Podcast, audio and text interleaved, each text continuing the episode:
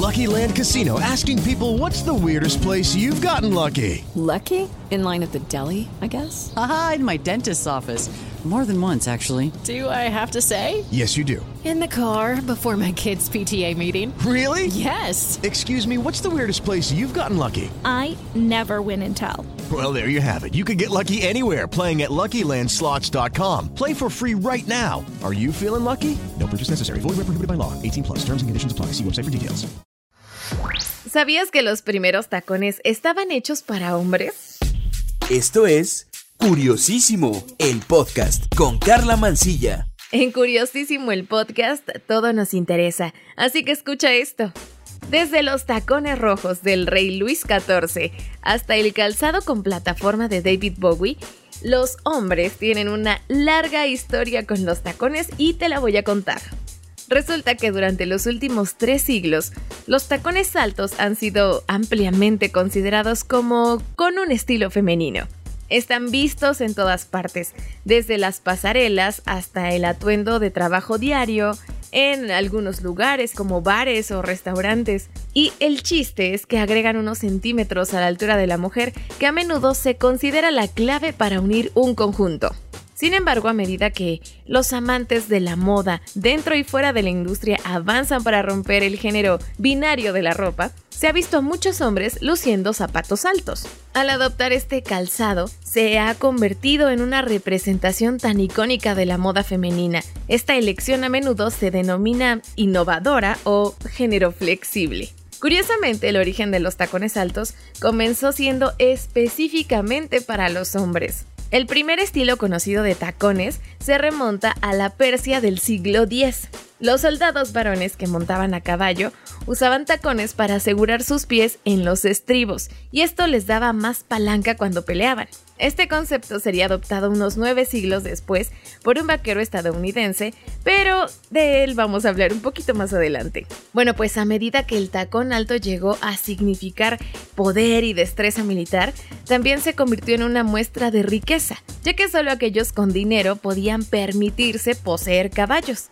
Bueno, este simbolismo resurge en Francia en el siglo XVII, todo bajo el reinado del rey Luis XIV. El amo de Versalles utilizó el calzado para distinguir tanto la clase como la preferencia dentro de su corte. Más o menos en 1670 proclamó que solo los miembros de la clase noble podían usar tacones. Y bueno, dentro de este grupo selecto, solo permitió que sus cortesanos favoritos vistieran de rojo, que era su color predilecto. Y bueno, al final de la Revolución Francesa, los tacones altos ya se consideraban demasiado femeninos y en general eh, fueron ignorados por los hombres en Europa. Sin embargo, al otro lado del charco, cuando el oeste estadounidense comenzó a atraer nuevos colonos, apareció esta figura del cowboy. Posiblemente es identificado y definido por su atuendo. Entonces fue considerado como eh, un epítome y un orgullo de la masculinidad. Entonces, la mayoría de las botas vaqueras presentaban un tacón redondo e invertido, llamado tacón cubano. Esto hace referencia al calzado de los bailarines de flamenco tradicionales, seguro los ubican. Eran necesarios para mantenerse erguidos mientras se viajaba a largas distancias sobre un caballo.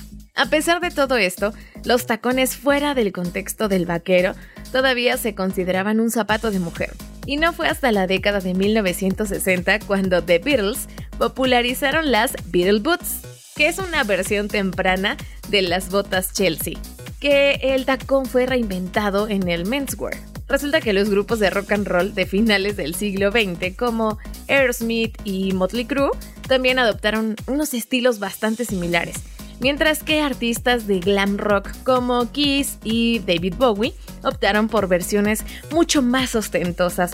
Bueno, y a diferencia de los tacones bajos o cubanos de las hairbands de los años 70, Bowie y su personaje en el escenario Ziggy Stardust optaron por plataformas atrevidas como ya te contaba, estiletos o simplemente tacones muchísimo más altos, los cuales en ese momento específico eran sinónimo de moda femenina, mientras las subculturas como la comunidad drag queen y la cultura del baile de salón durante este tiempo ya habían normalizado a los hombres con tacones y otras prendas, digamos tradicionalmente femeninas, el look de Bowie llevó a la moda de género subversivo a lo mainstream.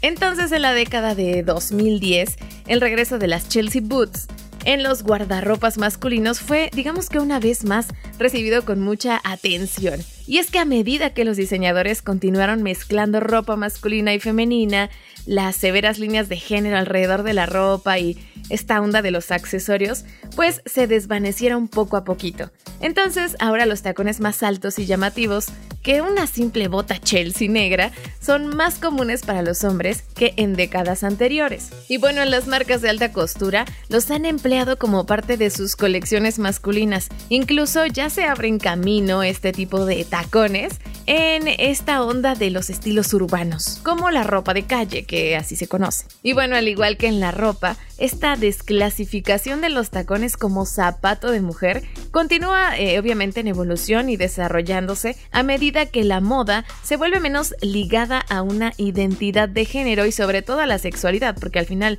solo es ropa. Y bueno, cuando los hombres llegan a las alfombras rojas y a las portadas de revista con vestidos de gala, no hay razón para que no deban tener un buen par de tacones para acompañarlos. Al igual que con las mujeres, los tacones pueden ser ese complemento perfecto para armar un look, ¿a poco no?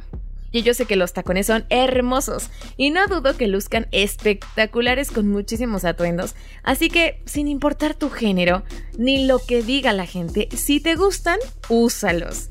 Y yo sé perfecto que a veces uno se la pasa buscando la mejor ocasión para usarlos. Pero muchas veces la mejor ocasión la creamos nosotros mismos. Así que corre a armar ese look poderoso con esos tacones que tienes ahí destinados justo para la gran ocasión. Que esa gran ocasión sea hoy mismo. Te recuerdo que me puedes escribir al Twitter. Me encuentras como arroba carla-mansilla. Carla Conca y doble A al final. Me puedes mandar tus dudas, tus sugerencias de temas o todo aquello que te cause curiosidad y mira, con gusto platicamos de ello, claro que sí. Muchas gracias por prestarme tus oídos en otro episodio de Curiosísimo el podcast. Aquí todo nos interesa. Yo soy Carla Mancilla. Cuídate. Un beso. Adiós.